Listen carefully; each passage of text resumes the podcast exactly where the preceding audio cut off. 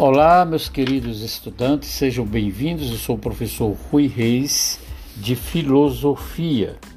O tema que nós vamos abordar para o quarto bimestre será sobre verdade.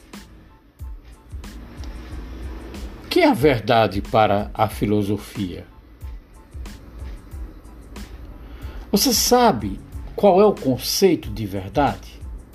Sabe qual é a interpretação que a filosofia faz sobre esse tema? Primeiramente, note que não estamos usando o artigo definido a, ou seja, a verdade. Simplesmente verdade.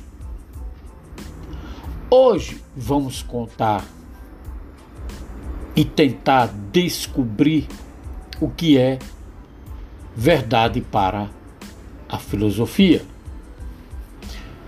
Mas precisamos primeiro encontrar o que entendemos como verdade. Estabelecemos verdade através de um sistema de valores. Esse sistema de valores passa necessariamente pelo conjunto ético e moral de uma sociedade.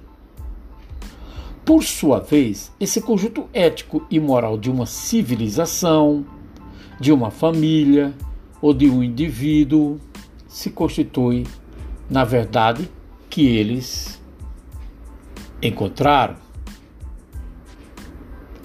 Por isso que existe um choque muito forte entre o relativismo moral e o dogmatismo. Mas, professor, afinal de contas, o que é relativismo moral?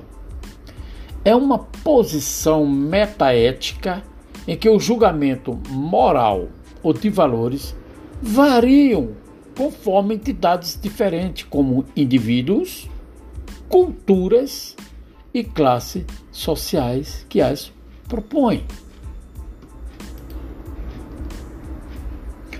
O relativismo moral faz com que verdade seja algo vinculado à moral daquele grupo. Por exemplo, você está aqui um exemplo de uma sociedade indígena.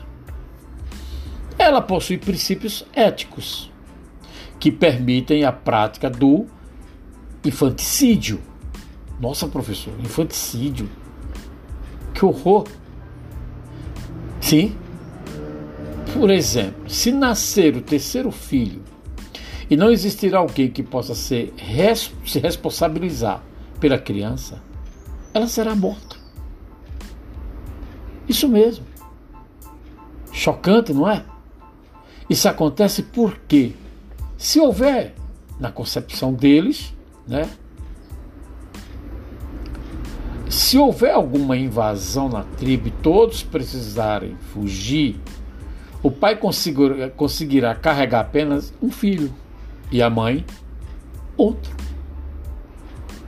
Você pode estar aí abismado, né? E pensando, nossa, que horror. Pois é. Né? Para nós, essa prática é assustadora. Mas essa é a verdade para aquele grupo. Não é? É a verdade. Eles acreditam nisso. Outras pessoas com princípios e valores diferentes não vão aceitar essa verdade. Não é verdade? Olha aí a verdade. Alguns dirão que é preciso intervir. Outros dirão que faz parte da cultura e não há o que fazer. É aí que a gente percebe, nota aqui o que claramente o relativismo moral. Mas afinal de contas, e o que é a verdade absoluta? Bom, o dogmatismo é a verdade em caráter absoluto. Ele apresenta uma série de princípios e valores que são indiscutíveis. Podemos destacar, por exemplo, as religiões. E você pode então me indagar de, novamente, mas professor, Você está falando que existe verdade absoluta e não existe uma verdade absoluta. Exatamente. Então você acabou, acabou de criar uma verdade absoluta. E que verdade é essa? Aqui não existe uma verdade absoluta. Vê só como é um assunto um pouco complexo e complicado. Eu vou citar um exemplo no cristianismo, por exemplo, né? No cristianismo, nós podemos notar afirmações claras, egocêntricas, né? e são claras dentro do cristianismo, quando Jesus ele afirma: Eu sou a verdade, eu sou o caminho, eu sou a vida. Portanto, ele é a verdade, ele é o caminho, ele é a vida. Ok? Você tem aí o artigo definido em cada conceito: o caminho, a verdade, a vida. Mas o que que isso, professor, vem a, a acrescentar na, na, na história do, do cristianismo. O artigo definido, quando ele coloca o artigo definido, eu sou o, eu sou a, o caminho, a verdade, a vida, não te dá a possibilidade de contestação. Não é verdade? Então você não vai contestar o que, que Jesus Cristo já disse. Ele é a verdade, ele é o caminho, ele é a vida. Porque quando ele fala, eu sou o caminho, ele não abre espaço para que outros caminhos, né, a não ser o dele.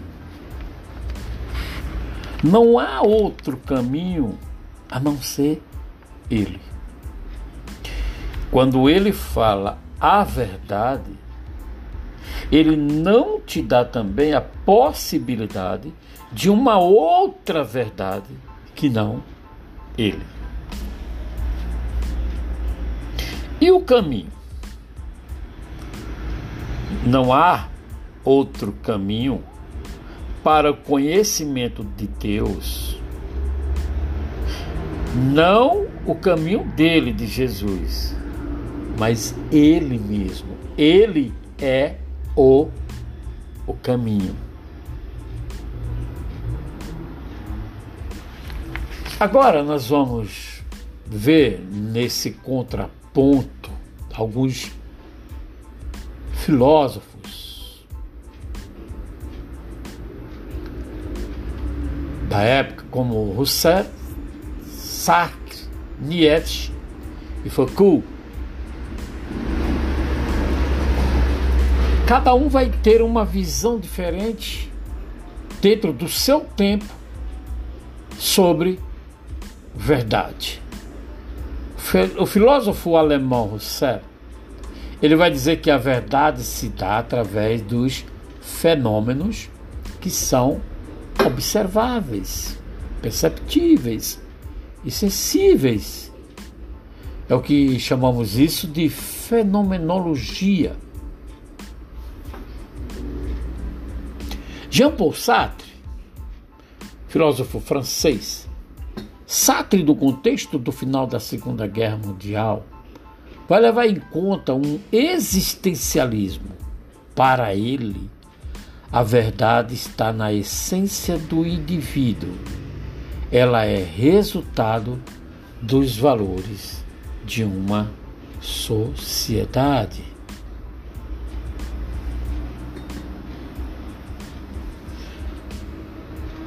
Por exemplo, para Sartre,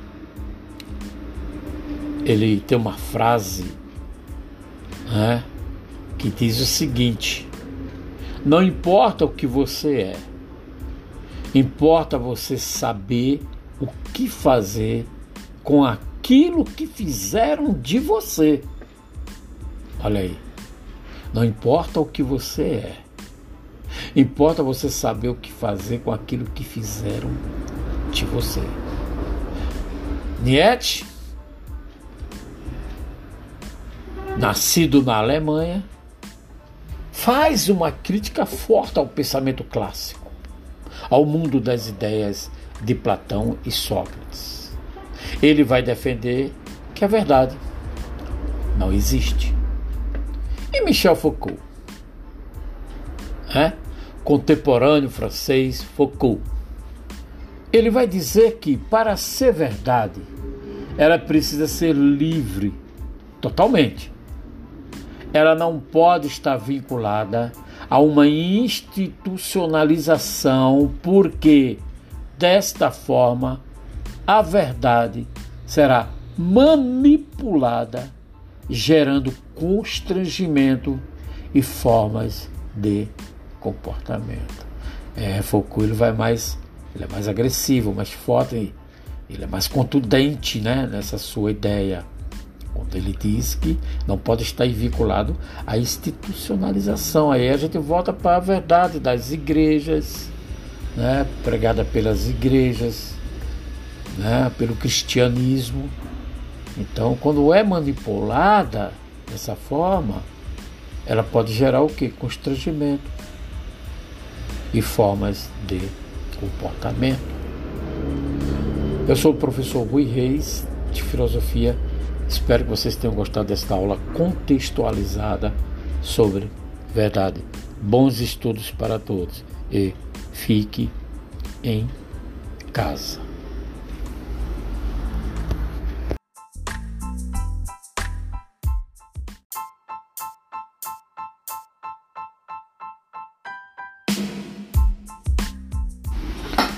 Olá, sejam bem-vindos a mais um podcast. Eu sou o professor Rui Reis de História. O tema que nós vamos abordar no início do quarto bimestre é sobre o totalitarismo. Afinal, o que é? O que foi o totalitarismo? O totalitarismo é um sistema político caracterizado pelo domínio absoluto de uma pessoa ou partido político sobre uma nação. Dentro do totalitarismo, a pessoa ou partido político no poder controla todos os aspectos da vida pública e da vida privada por meio de um governo abertamente autori autoritário. O totalitarismo também é marcado pela forte presença de um militarismo na sociedade e é acompanhado por ações do regime com o objetivo de promover sua ideologia por meio de um sistema de doutrinação da população. Ou seja, eles a todo custo querem impor um regime, né, tentando doutrinar a população, seja através da mídia, seja através do jornal, seja através da educação, na escola também, né, para tentar doutrinar a população e mostrar que esse regime é o regime ideal, o regime perfeito. Os regimes totalitários utilizam-se do terror. Bom, se essa é a proposta deles de doutrinação, notamos que utilizar do terror como arma política para conter e perseguir seus opositores políticos e a propaganda política é usada de maneira consistente para que a população seja convencida das medidas extremas tomadas por esses regimes. O totalitarismo ele foi um sistema político que esteve no auge durante as décadas de 1920 e 1930. Seu surgimento aconteceu após a Primeira Guerra Mundial e é considerado pelos historiadores como um reflexo causado por toda a destruição causada por esse conflito, ou seja, pela Primeira Guerra Mundial. Assim, o autoritarismo começou a ganhar força, como se fosse uma forma de solucionar a política, ou seja, como uma solução política para as crises que o mundo enfrentava no pós-guerra. E foi conseguindo adeptos mundo, mundo afora. A ascensão do autoritarismo marcou a queda dos valores do liberalismo, que são definidos da seguinte maneira.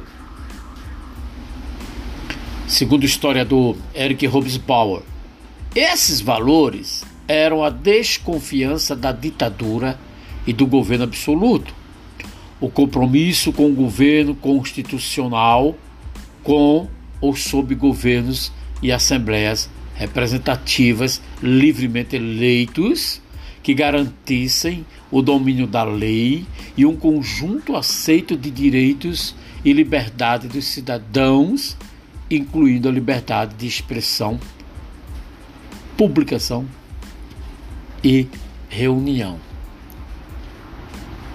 Então, com o sistema totalitário, essas conquistas ou esses valores, né?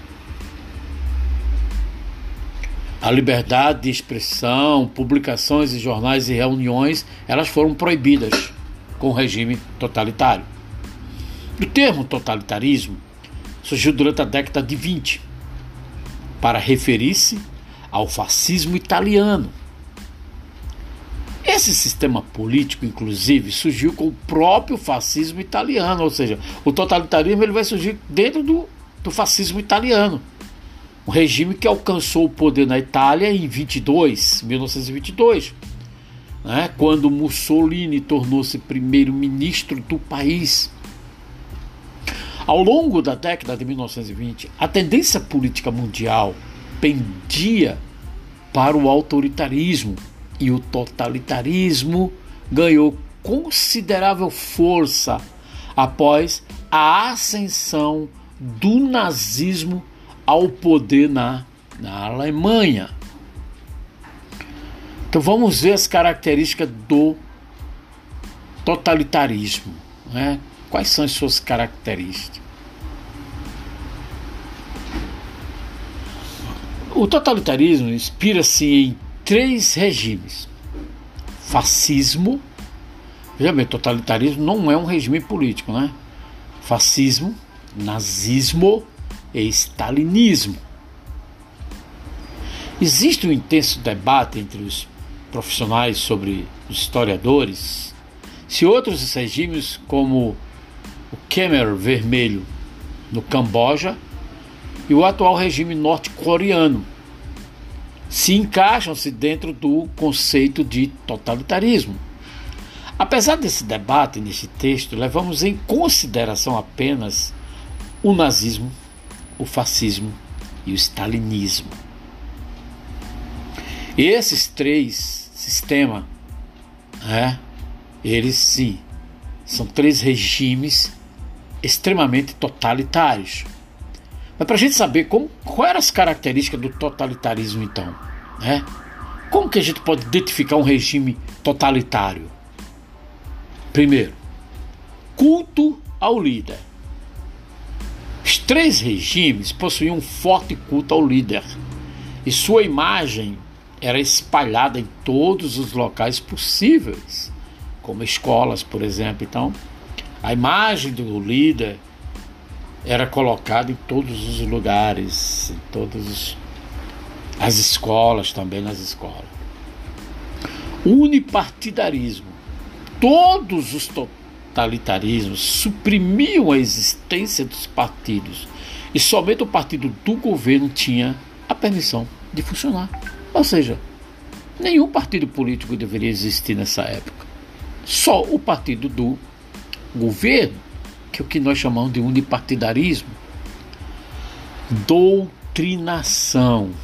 A população dos regimes totalitários eram alvo de intensa doutrinação, que se iniciava com o ensino infantil, né? desde a escola, ensino infantil, né? a prestar continência aos seus líderes, até o ensino universitário. Essa doutrinação visava propagar a ideologia do governo centralização do poder. O poder político no totalitarismo, ele é centralizado no líder ou no partido.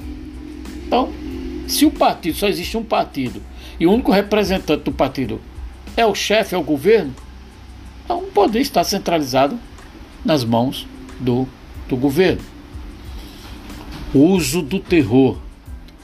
O terror era uma arma dos regimes totalitários para amedrontar seus opositores e perseguir grupos enxergados como inimigos do Estado. Quer dizer, se você era oposição ao governo, contrário às ideologias dele e a favor da liberdade e da, da democracia, você era tra tratado como um inimigo do governo, um inimigo do Estado.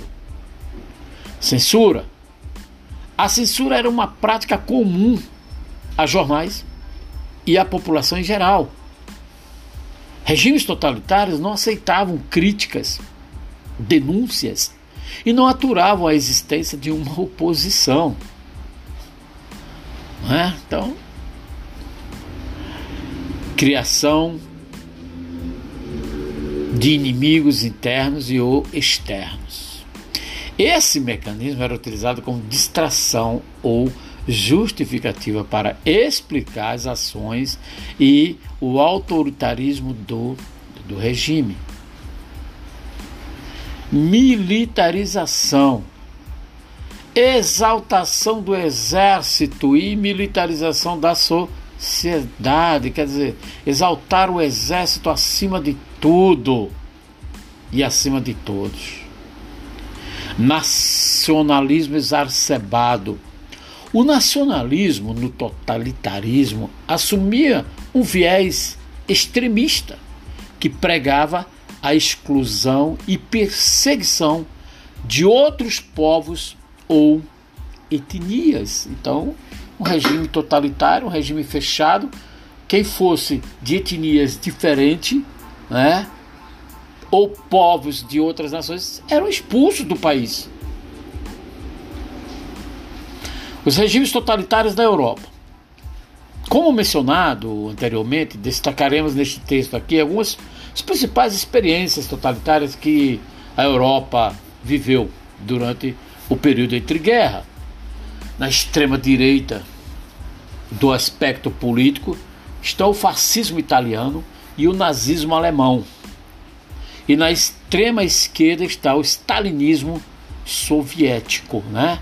Então o stalinismo foi um regime totalitário. Mesmo sendo de esquerda, ele perseguiu e matou seus, os seus opositores. É? Então, inicialmente, a União Soviética ela também usou de força política um regime totalitário, mesmo sendo de esquerda, para perseguir os opositores. Já o nazismo, o nazismo surgiu na Alemanha, com o nome de Partido Nacional Socialista dos Trabalhadores Alemães, em 1919. Ou seja, não é que o nazismo era um regime socialista ou comunista. É, o partido que foi fundado se chamava Partido Nacional Socialista dos Trabalhadores Alemães. E quem era o, o grande líder desse partido? Quem foi? Adolf Hitler que era um austríaco, foi nomeado primeiro-ministro da Alemanha em 1933. Com isso, o partido houve um crescimento do partido nazista na Alemanha, que foi resultado da crise que se instalou no país após a Primeira Guerra Mundial. e a Grande Depressão. Ou seja, a Alemanha ela ficou extremamente arrasada, destruída após a Primeira Guerra Mundial. Né? A inflação dominava toda a Alemanha. A população estava passando fome e necessidade. E a população estava vulnerável. Vulnerável. Adolf Hitler era um, um, um, um, grande líder porque ele tinha o dom da oratória. Sempre foi um grande líder, ele sabia se expressar bem. E ele aproveitou esse momento, esse momento de, de, de, de vulnerabilidade que a população estava, né, para fazer o seu discurso e encantar o povo e a população. Né? Aí ele surge como um grande líder e um grande representante do fascismo na Alemanha. Né? O nazismo. Os nazistas eles organizaram tropas de assaltos que atuavam para intimidar os opositores do partido principalmente os social-democratas e os comunistas. A ideologia do nazismo ela foi articulada por Hitler em um livro que ele escreveu quando estava preso. Né? Hitler ele foi preso e dentro da cadeira escreveu Minha Luta, Mein Kampf, em alemão e que foi escrito em, durante o período que ele esteve preso. Nesse livro, ele vai doutrinar a população e definir toda a sua estratégia de governo quando ele saísse da prisão. A ideologia nazista incorporava elementos como o antissemitismo, ou seja, o que é o antissemitismo, professor? É o ódio aos judeus. Né? Ele, ele manifestou esse antissemitismo à população né, que foi manifestado durante o Holocausto. Todos nós conhecemos né, toda a história do, do, do, do Holocausto, a perseguição aos judeus genocídio que foi responsável pela morte de aproximadamente 6 milhões de judeus. Além do antissemitismo, outras características do nazismo eram o nacionalismo extremado e o racismo que deram origem à ideia dos germânicos como raça pura e superior, que eram chamados pelos nazistas de ariano. É? Então, Hitler não só perseguiu os judeus, perseguiu homossexuais, negros, é? ele perseguiu todos aqueles que não estivessem enquadrados dentro dessa ideologia. É? Que ele defendia.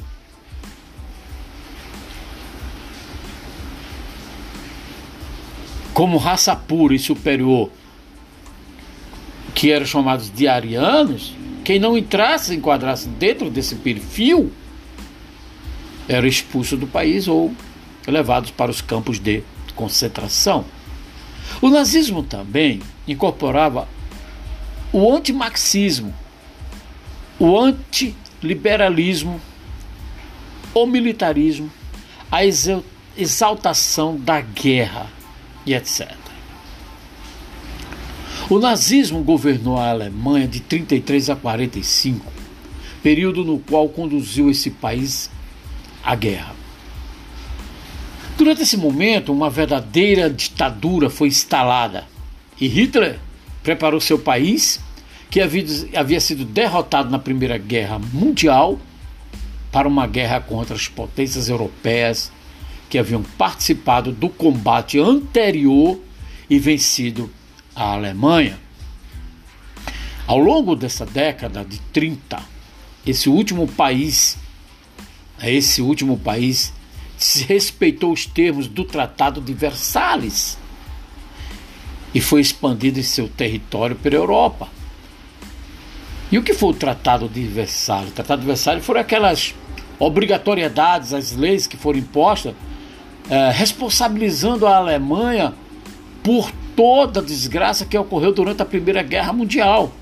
E os alemães foram obrigados a pagar né, indenizações aos países que participaram da Primeira Guerra Mundial. E isso causou um sentimento de ódio nos alemães e, e Hitler. É esta esse ponto que é fundamental para a gente entender de onde nasce todo esse sentimento de ódio de Hitler dos alemães, justamente devido a este tratado né, de Versalhes que obrigou a Alemanha a pagar fortes indenizações. E isso tornou, deixou o povo alemão numa miséria total. Né? Na Itália, em 1919, vai surgir o fascismo com Benito Mussolini, que criou o face italiano, ou face italiani, de combatimento, ou seja, face italiani de combatimento, grupo que posteriormente passou a se chamar ou a chamar-se Partido Nacional Fascista. A ascensão do fascismo ao poder na Itália aconteceu em 22, quando foi organizada a marcha sobre, sobre Roma. Durante esse evento, milhares de fascistas de toda a Itália marcharam em direção a Roma, capital do país, para pressionar o rei Vítor Emanuel III, a fim de que ele nomeasse Benito Mussolini como primeiro-ministro italiano. A nomeação de Mussolini aconteceu e, em 1925, 25, o primeiro-ministro italiano autoproclamou-se ditador da Itália. Fascismo italiano é considerado o precursor do nazismo na Alemanha. E por conta disso, existem inúmeras semelhanças entre essas duas vertentes totalitárias. Entre as características do fascismo italiano estão antiliberalismo, imposição de um sistema unipartidário no país, desprezo pelo marxismo, exaltação de valores tradicionais, negação de valores modernos, controle total do Estado sobre a economia, política e cultura. O fascismo governou a Itália de 22 a 45 e, durante o período entre guerras, aliou-se com a Alemanha. Quando a Segunda Guerra Mundial iniciou-se, em 39, italianos e alemães fizeram parte do eixo foi o grupo que lutou contra os aliados. Então, todo esse processo da guerra nós vimos nas aulas anteriores. Né? Então, espero que vocês hum, tenham aproveitado, aproveitem bastante essa contextualização e Bons estudos a todos, sejam bem-vindos ao quarto, quarto bimestre. Eu sou o professor Rui Reis, de História